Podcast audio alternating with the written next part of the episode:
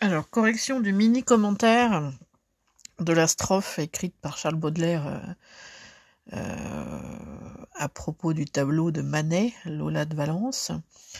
Euh, donc pour commencer, je vais revenir sur le texte, je vais lire et vous donner quelques conseils sur la manière de, trouver le plan détaillé, hein, puisque je rappelle que vous deviez euh, comme au bac, euh, à partir d'un texte, construire un commentaire composé, sachant qu'on vous donne euh, les axes que vous devez suivre pour le commentaire.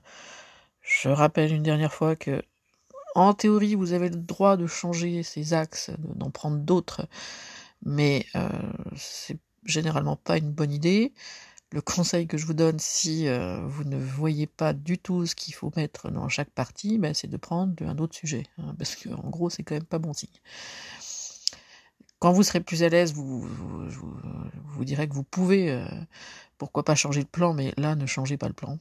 Par contre, donc, on va voir ensemble comment euh, trouver ce qu'on peut mettre dans le plan, et en particulier comment trouver les sous-parties qui sont indispensable euh, avant de se mettre à rédiger. Donc je relis le, poème, qui est très bref, hein, parce que c'est un seul quatrain. Entre tant de beauté que partout on peut voir, je comprends bien, ami, que le désir balance, mais on voit scintiller en Lola de Valence le charme inattendu d'un bijou rose et noir. Alors, euh, la méthode si je suis euh, la fiche que je vous ai donnée, hein, la méthode à suivre, c'est euh, de faire le relevé en classant tout de suite ce qu'on peut mettre, euh, ce qu'on pourrait mettre dans la partie la mise en scène d'une confidence et ce qu'on pourrait mettre dans la partie évocation d'une séduction atypique. Euh, je vous avais donné en plus, alors ça évidemment vous l'aurez pas au bac, euh, ni au bac blanc, euh, la liste des, procédés qui pouvaient être intéressants de relever dans le texte. je vais faire le relevé, moi, en suivant l'ordre du texte dans un premier temps et en vous disant au fur et à mesure quel procédé je repère et dans quelle partie, a priori, je la mettrai, je les, je les classerai. Alors, premier vers, entre temps de beauté que partout on peut voir, bon, je vais lire les deux premiers vers. Entre tant de beauté que partout on peut voir, je comprends bien, ami, que le désir balance. En cherchant mes procédés, euh, parce que effectivement, si on reste que sur le premier vers, au début, on peut se sentir un peu désemparé. Mais si on, prend une portion euh, suffisante, qu'on a en tête les parties du plan, on est guidé, parce que je sais que je dois chercher les trucs sur l'idée d'une confidence et quelque chose et d'autres choses sur euh, la séduction, le fait qu'il parle d'une séduction atypique. Donc, il faut interroger hein, les termes du, plan, c'est-à-dire qu'il faut vous demander qu'est-ce que c'est une confidence, euh, qu'est-ce que c'est qu'une séduction atypique, etc., pour trouver, euh, pour avoir une idée de ce que vous devez chercher dans le texte. Donc une confidence, c'est un discours intime qui est tenu par une personne qui l'adresse à, une autre ou à des autres. Donc forcément, vous voyez, il faut chercher la, confidence, c'est il euh, faut chercher les marques de première personne et les marques euh, concernant les destinataires. Donc au vers 2, j'ai déjà le pronom personnel je. Donc ça, ça sera ce qui concerne celui qui parle, hein, celui qui, fait la confidence. c'est le poète. par convention, dans un texte poétique, celui qui dit je, on l'appelle le poète. il se met directement en scène. Hein, quatre vers, j'ai un pronom je qui est euh, en, tête, en début de vers, donc il est clairement assumé. Et euh, vous voyez, relever un pronom, c'est aussi voir avec euh, quels autres pronoms il est en concurrence. C'est-à-dire que cette parole individuelle qui est assumée là dans le texte, le je, elle rentre en concurrence, enfin, elle se fait en parallèle d'une parole, enfin, d'un, de, référence à des personnes, une personne plus collective, mmh. on, hein, comme pronom. Euh, j'ai le je, le pronom personnel sujet je, mais j'ai aussi le pronom personnel sujet on, pronom indéfini de troisième personne, ouvert 1 et ouvert 3. On peut voir, on voit scintiller. Hein, donc clairement, il y a une expérience collective. Hein, euh, c'est celle de l'exposition du tableau, hein, parce que bon, il parle d'une femme, il parle du modèle du tableau, il parle du tableau, il y a une ambiguïté là-dessus. Euh, donc le pronom on, euh, renvoie à une expérience collective, euh, celle du spectacle offert donc par euh, Lola de Valence, hein, que ça désigne la femme ou le tableau, et par rapport à cette expérience collective, vous avez une prise de parole individuelle, assumée comme telle, qui est celle du poète qui utilise le pronom personnel sujet je. Hein. Donc je, clairement, vous voyez, j'ai des choses à dire dessus, je le relève, dans la partie au brouillon, hein, dans le brouillon que au brouillon je vous ai dit, hein, vous faites soit, euh, euh, enfin c'est mieux de faire une feuille de brouillon par partie, hein, je vous conseille plutôt ça, parce que sinon ça va être trop touffu.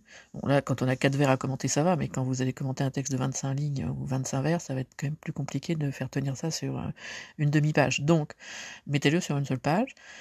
Mise en scène d'une confidence, j'ai déjà ce pronom personnel sujet je ouvert 2 et je peux euh, noter entre je vais noter en dessous vous voyez euh, euh, versus hein, c'est-à-dire qu'il est en parallèle il est en il accompagne enfin il est il se distingue hein, il, contraste avec les pronoms on pronoms collectifs pronoms indéfinis du vers 1 et du vers 3 hein. donc il y a une expérience collective mais une confidence individuelle la confidence c'est intime donc euh, vous voyez, simplement avec euh, le jeu des pronoms, ça, j'ai de quoi broder autour, hein, si vous voulez. Alors, confidence, c'est quelqu'un qui prend la parole, mais c'est aussi quelqu'un qui s'adresse à quelqu'un. Donc, il faut chercher les destinataires. Les destinataires, euh, ils sont pas présents par des pronoms, là, ils sont présents par une apostrophe qui, une apostrophe nominale. Hein, c'est le, nom ami, comme ça, qui est mis en valeur, donc au milieu du vers 2. Donc ami, vers 2, c'est les destinataires, hein, ça je le note sur mon brouillon, euh, mise en valeur par la position au milieu du vers, hein, pourquoi pas, ça s'appelle une apostrophe, ça c'est le procédé que je vais pas manquer d'identifier quand je rédigerai. Alors ce qui est intéressant, c'est que là il joue de l'ambiguïté, euh, enfin euh, Baudelaire joue de l'ambiguïté de la situation d'énonciation, parce que quand on lit un poème, on peut, enfin quand on écrit d'abord un poème, on peut euh, raconter une histoire, euh, mettre en scène des paroles qui ne sont pas destinées directement au lecteur, hein, s'adresser à la femme qu'on aime, par exemple, ce genre de choses, ou bien euh, s'adresser directement au lecteur. Bon, là, ami, c'est-à-dire qu'on a une sorte de mise en scène, hein, Baudelaire mime une parole, enfin reproduit, crée une parole qui semble adressée à à, ceux qui seraient ses amis. Euh, simplement, euh, voilà, il y a une ambiguïté vu la situation d'énonciation euh, poétique. Est-ce que c'est une parole adressée à ses amis intimes réels, c'est-à-dire qu'on ne connaît pas vraiment, mais ou bien une parole adressée à tous les lecteurs hein, qui sont ainsi identifiés comme ses amis. Hein, donc là, il y a une ambiguïté, vous voyez, sur le, le destinataire de la confidence. ce qui est certain, c'est que la parole poétique, du coup, crée une, euh, une familiarité entre euh, celui qui l'a produit, le, poète, et celui qui la lit, le lecteur, hein, qui devient en quelque sorte son ami. Ah, bon, ça c'est une sorte de cliché hein, sur la littérature, forcément. Quand vous lisez un texte écrit à la première personne, euh, vous avez enfin, l'expérience du lecteur et d'être un petit peu l'ami de celui qui, qui vous parle à travers le livre. Donc voyez, il euh, n'y a pas beaucoup de procédés, vu que ça fait que 4 vers, mais j'ai de quoi broder largement euh, si je m'appuie sur euh, un relevé très précis, à savoir le nom commun ami, qui est employé comme apostrophe au milieu du vers 2, et qui désigne le destinataire, etc. Enfin bon, à partir du moment où vous commentez précisément les choses, ça se remplit vite un commentaire.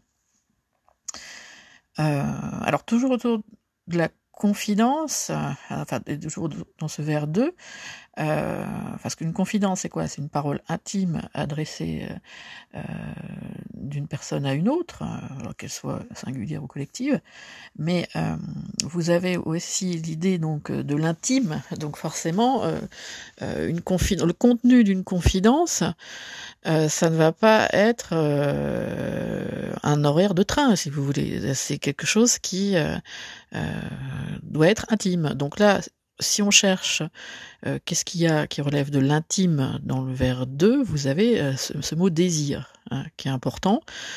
Euh, très clairement, là, on est dans le domaine de ce qu'on appelle l'éros, hein, c'est le mot qui est à l'origine d'érotisme, etc. Éros, hein, c'est le nom grec qu'on donne au dieu de l'amour, mais l'amour évidemment du coup incarné, hein, enfin l'amour charnel. Hein. on n'est pas dans un amour spirituel là, très clairement. Donc le poète fait confidence au lecteur de l'émotion, de la vive émotion, hein, que euh, du désir qui éveille en lui, tout simplement, euh, l'image de cette femme. Donc ça, je vais avoir le champ lexical euh, de l'attirance, si vous voulez, hein, pour le mot désir. Euh, et c'est le champ lexical de l'attirance. Alors ça, ça peut me servir pour le, le, grand 2, du coup, l'évocation d'une séduction atypique. Euh, ça peut me servir aussi pour euh, l'idée d'une confidence parce que ça relève de l'intime. Euh, et ben du coup, je vais en faire ma transition. Vous voyez, du, coup, sur mon brouillon, euh, je note, enfin, où j'entoure, je fais un petit signe, c'est-à-dire que peut-être que le, désir, je vais m'en servir comme transition entre la partie 1 et la partie 2. Hein, parce que, en fait, réfléchir à votre plan, c'est aussi, euh, enfin c'est pas simplement trouver des titres euh, à des sous-parties, euh, etc. C'est simple, c'est trouver une progression logique. Qu'est-ce que c'est que le plan? C'est une progression logique. Donc on trouve des sous-parties parce que sinon il n'y a pas de progression mmh. logique dans une partie complètement informe où il y a 10 000 idées qui se battent en duel. Et par contre, vous avez une progression logique si vous trouvez un moyen de faire le lien entre les sous-parties euh, et euh, les parties elles-mêmes. Donc en gros, euh, d'après ce que j'ai relevé, là pour commencer, euh, vous voyez, en même temps que je fais mon relevé, là, il y a l'idée de mon plan qui se précise, parce que euh, finalement, qu'est-ce que j'ai à dire sur confidence? Euh, J'ai le jeu, j'ai ami et j'ai désir. Bon, alors ça fait pas 150 trucs.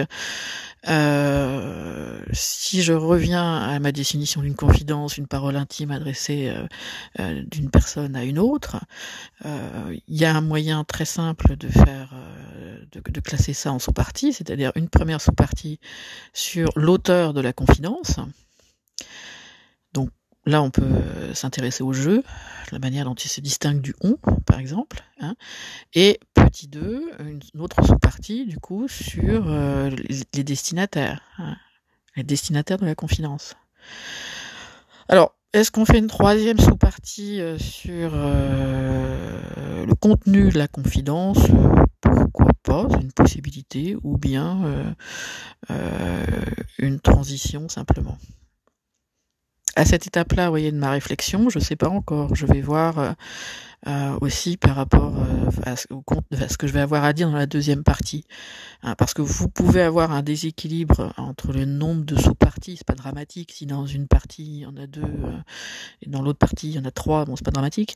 Mais à la rigueur, c'est mieux quand c'est parfaitement équilibré. Bon, donc c'est pas obligatoire, mais c'est souhaité. Donc en fonction du nombre de sous-parties que j'aurai à mettre dans ma partie 2, euh, je vais trancher sur le fait que j'en mets peut-être deux ou trois dans la, euh, dans la partie 1. En tout cas, ce qui est incontournable dans, cette, euh, dans ce grand 1, la mise en scène d'une confidence, c'est forcément un jeu et enfin un petit 1 pardon l'auteur de la confidence petit 2 le destinataire de cette confidence ça c'est logiquement vous voyez c'est c'est lié de toute façon à la partie elle-même c'est-à-dire à la compréhension de ce qu'il y a dans la partie. Si je parle de confidence, je vais parler de qui fait la confidence et je vais parler de à qui elle est adressée.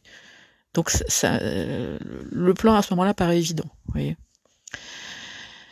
Alors, si je reprends le relevé, maintenant il faut que je cherche ce qui peut aller dans euh, euh, séduction atypique. Alors, il y a des choses très claires dès le vers 1, entre tant de beauté que partout on peut voir, je vais avoir donc le champ lexical de euh, l'attirance, hein, euh, de la séduction, beauté tout simplement. Alors si je mets si je là il faut voir parce que bon beauté peut rentrer dans plusieurs champs lexicaux. Alors si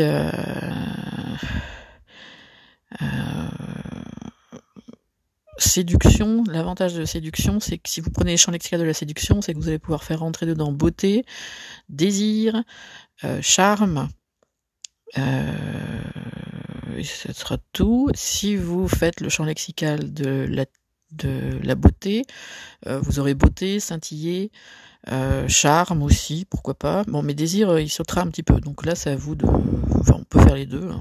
En tout cas, j'ai des champs lexicaux euh, qui sont intéressants et qui sont à relever. Euh, alors, entre temps de beauté que partout on peut voir, euh, j'ai une hyperbole ici. Alors, je ne l'avais pas noté parce que bon, c'était pas forcément indispensable de la voir, mais euh, il y a une sorte d'hyperbole, une accumulation avec les, pluriels. Hein. Euh, c'est-à-dire qu'il y a l'idée de parce que la, beauté de Lola de Valence va être d'autant plus forte qu'elle est supérieure enfin qu'elle est extraite d'un grand nombre de beautés, c'est-à-dire qu'elle se distingue euh, parmi euh, euh, un nombre incalculable de beautés. Si elle se distingue dans une grande quantité de beautés, c'est plus spectaculaire, c'est plus fort, ça renforce sa, euh, l'intensité de sa beauté. Oui, c'est euh, si euh, je dis c'est la plus belle de la pièce et que vous avez deux personnes dans la pièce, bon, c'est pas mal déjà comme score, mais c'est quand même pas grandiose. Par contre, si vous dites c'est la plus belle de la pièce et qu'il y a 100 filles dans la pièce, forcément tout de suite, ça va prendre une autre dimension. Donc l'importance enfin l'hyperbole du coup du vers 1 peut, pourrait être servir d'argument pour l'idée d'une séduction donc pour la deuxième partie. Euh, vous avez également donc là les vers 3 et 4 hein, que je relis. Mais on voit scintiller en Lola de Valence le charme inattendu d'un bijou rose et noir. Donc vous avez toute une métaphore, euh, une sorte de métaphore filée, hein, parce qu'elle est reprise plusieurs, avec plusieurs mots, qui va assimiler euh, la jeune femme enfin Lola de Valence, parce que je répète, il y a une ambiguïté entre le tableau et le modèle, euh, une ambiguïté voulue, euh, vu que le tableau porte le nom du modèle. Euh, de quoi parle Baudelaire? Est-ce qu'il parle de la femme ou du tableau? C'est volontairement ambigu. Donc, sur euh, et, bijoux. Hein, vous avez une métaphore filée comme ça du, joyau. Euh, l'objet admiré par Baudelaire est, est, comparé à un joyau par métaphore. Donc métaphore filée, forcément c'est une métaphore dont le comparant euh, le comparant, c'est ce à quoi je compare le comparé. Hein. Donc le comparant est plutôt flatteur et séduisant, hein, renvoie l'idée de beauté, etc., de, de, quelque chose de précieux. Hein. Donc le joyau, c'est ça, un joyau, c'est censé être beau et précieux. Euh, rare aussi, hein. donc euh, euh, ça fonctionne, on va s'en servir. Donc c'est une métaphore filée, vous pouviez prendre on peut attaquer euh, le même relevé en parlant de champ lexical du joyau, hein, ça fonctionne aussi, hein, peu importe. Enfin, c'était bien de parler de métaphore, parce que de dire qu'elle est comme un bijou, ça c'est une métaphore. Euh, enfin, parler d'elle en, disant que c'est un bijou. Euh, j'ai également le jeu de couleurs, hein, rose et noir, c'est important parce que ça crée une antithèse, parce que les deux couleurs s'opposent s'opposent aussi dans leur, enfin, s'opposent euh, euh, d'un point de vue visuel de façon assez claire. Il y a un fort contraste hein, si vous mettez du rose à côté du noir, mais euh, elles s'opposent évidemment avec leur connotation, hein, puisque le rose renvoie à l'idée d'une certaine innocence, pourquoi pas d'une certaine côté enfantin.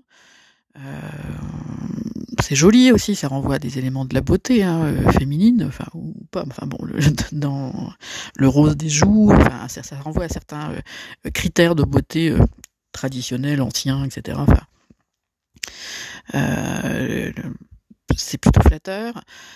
Euh, noir, c'est évidemment, alors par définition c'est plus obscur, mais c'est plus inquiétant. Hein. Le, la couleur noire euh, n'est pas associée à l'innocence comme peut l'être le, rose. Hein. Le noir, c'est associé au deuil aussi. Hein. Euh, c'est associé au mystère, c'est associé à des choses qui peuvent être euh, beaucoup plus inquiétantes. Donc il y a une sorte, il y a une antithèse euh, dans le rapprochement des deux adjectifs, et cette antithèse avec les connotations qui sont associées aux couleurs, donc euh, euh donne un petit côté euh, comme ça euh, mystérieux, enfin contradictoire, ambivalent. Ambivalent, c'est qu'il y a deux valeurs opposées qui, qui, sont, qui sont rassemblées dans le même objet. Hein. Donc très clairement, l'association des deux couleurs, l'antithèse entre les deux couleurs, donne un aspect ambivalent hein, à, à l'objet décrit parce qu'il est à la fois innocent et inquiétant. voilà, d'accord? Euh, alors de toute façon, ça, ça va me servir pour euh, le côté atypique dans, dans la séduction. Alors atypique, c'est ce qui est original, c'est ce qui est pas euh, banal, hein, donc j'aurais de toute façon le champ lexical, enfin l'adjectif inattendu à relever. Alors sachant, voilà, je peux dire qu'il appartient au champ lexical justement de ce qui est atypique, mais euh, de ce qui est original. Euh, je peux m'attarder, parce que si j'ai besoin de, de, broder un peu, je m'attarde sur sa construction. Hein, c'est un adjectif qui est formé avec un préfixe, qui insiste justement sur... Euh, le fait que euh, il n'est pas attendu. Hein. Donc le, le, choix de cet adjectif qui emploie, enfin construit sur un préfixe à valeur négative, euh, montre que justement hein, euh, Lola se distingue euh, de la règle commune. Alors, un peu plus compliqué à, comprendre, vous aviez à relever aussi tout simplement la, la structure logique en fait de la phrase parce que bon, ce quatrain c'était une seule phrase. Euh, alors je vous avais guidé, enfin tenté de vous guider en mettant qui euh, dans les relevés, enfin dans le relevé des procédés, euh, euh la concession. En fait, vous avez une concession ici, hein, marquée par le connecteur logique mais, qui commence le vers 3, conjonction de coordination, hein, ça c'est des choses que vous savez identifier quand même en première, une conjonction de coordination, un connecteur logique, je pense que ça devrait aller. Donc la phrase en entier, entre tant de beauté que partout on peut voir, je comprends bien, hein, mais on voit scintiller, euh, c'est une concession, c'est-à-dire que ça correspond, si je la reformule plus simplement, c'est certes, euh, on peut hésiter, enfin il y a de nombreuses beautés dans le monde, euh, parmi lesquelles on peut hésiter, enfin certes il y a de nombreuses beautés dans le monde, mais Lola se différencie de toutes. Hein. Lola sort du loup, hein, c'est ça que ça veut dire. Hein. Certes, il y a de nombreuses beautés euh, euh, qui peuvent attirer notre attention, mais la beauté de Lola est, euh, enfin, sort du lot. Elle est exceptionnelle.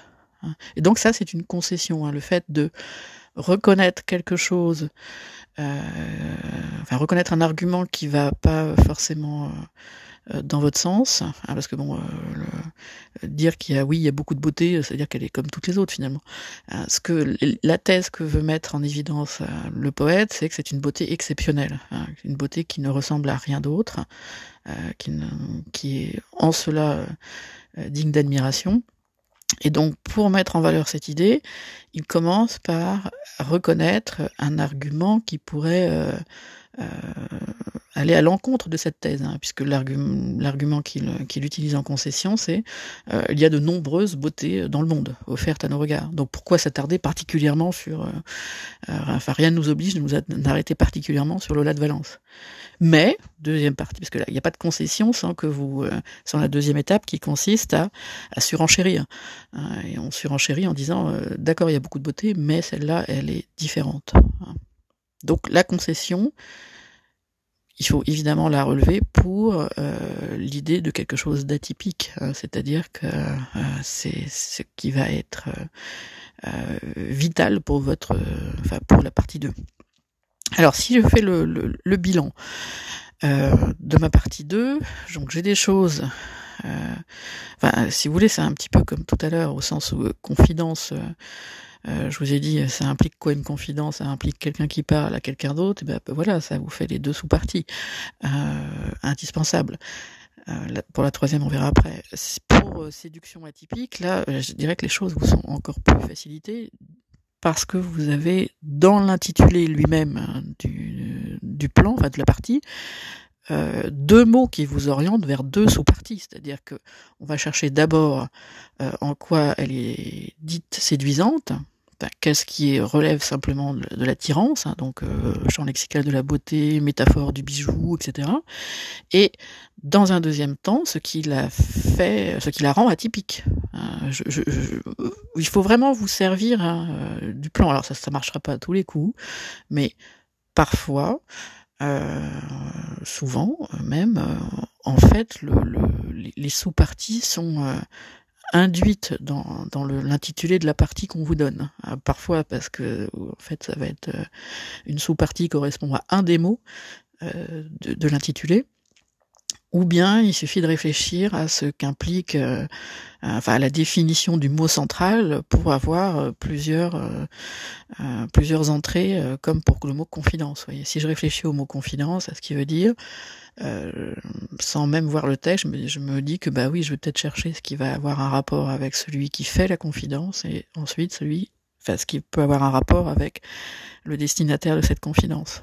Troisième sous-partie, éventuellement le contenu de la confidence. Hein. Bon, euh, je pense a priori que on va plutôt s'en servir comme transition, ça, parce qu'on a peut-être moins de matière que pour le reste.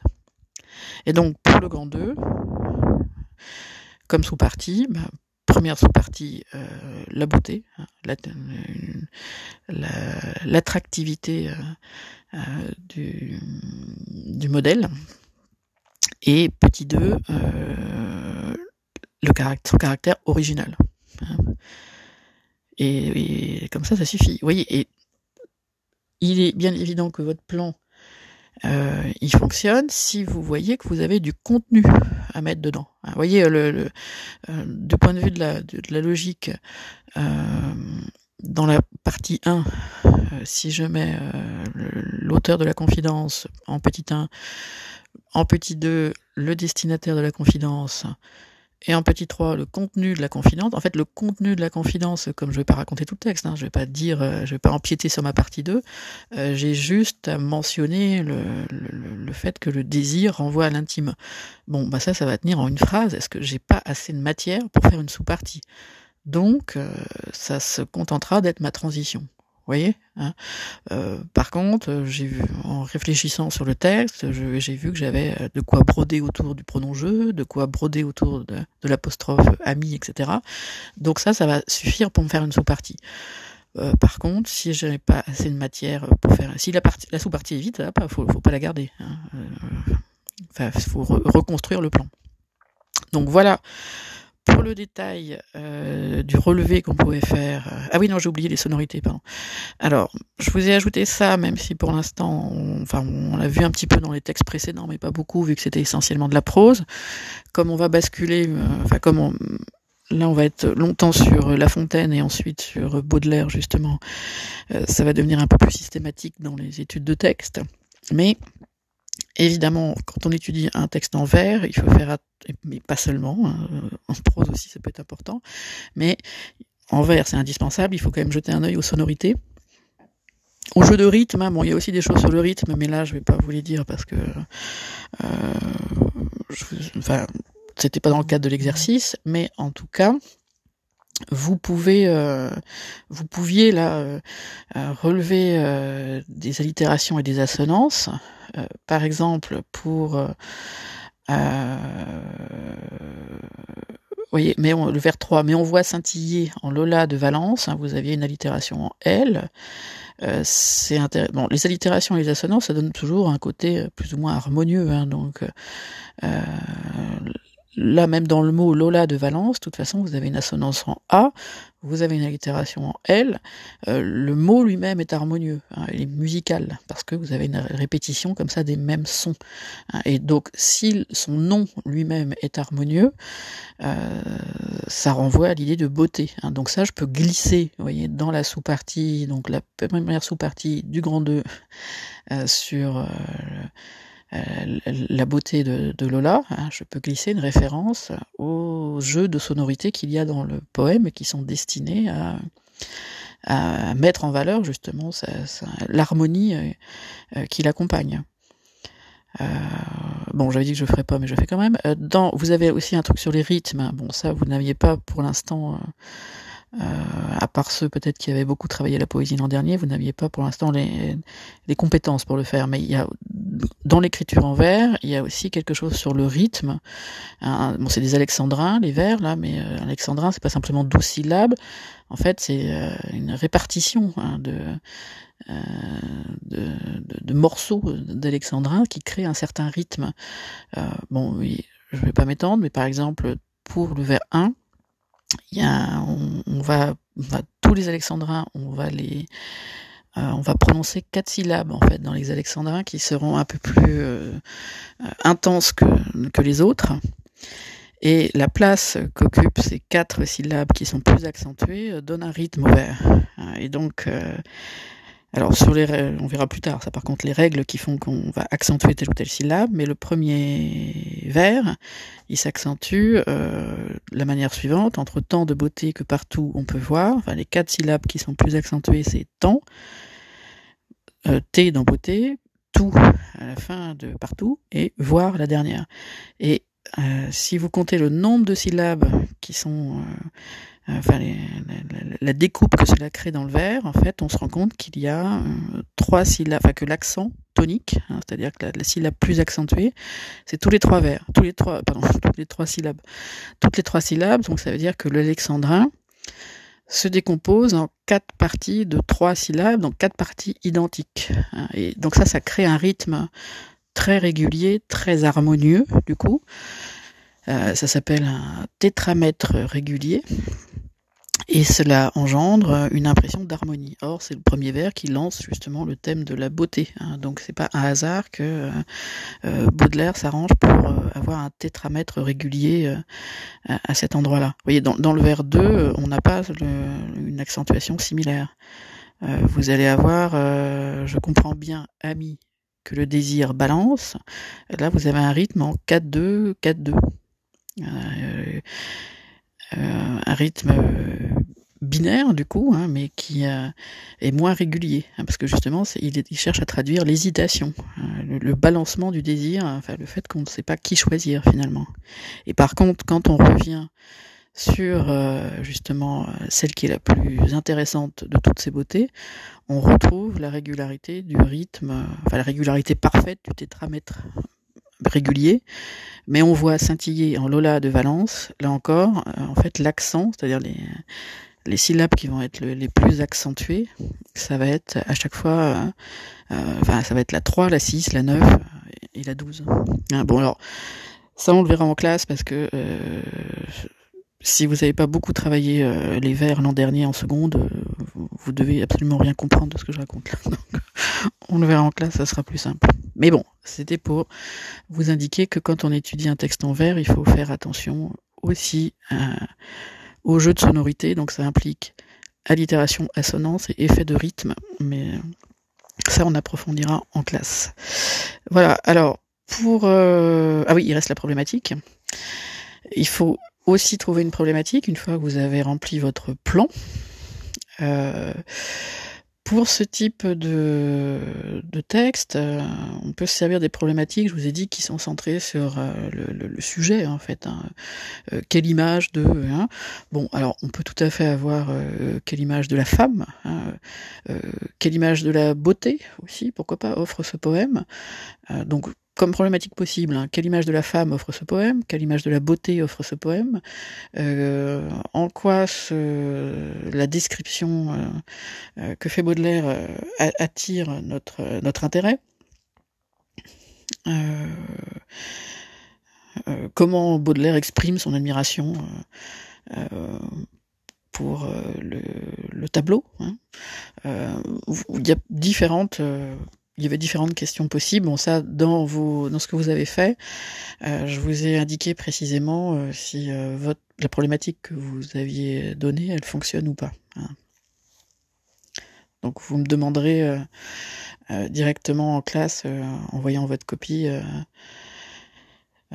si vous voulez des explications en plus quant au fait que la problématique que vous avez mis, elle fonctionne pas, elle fonctionne ou pas.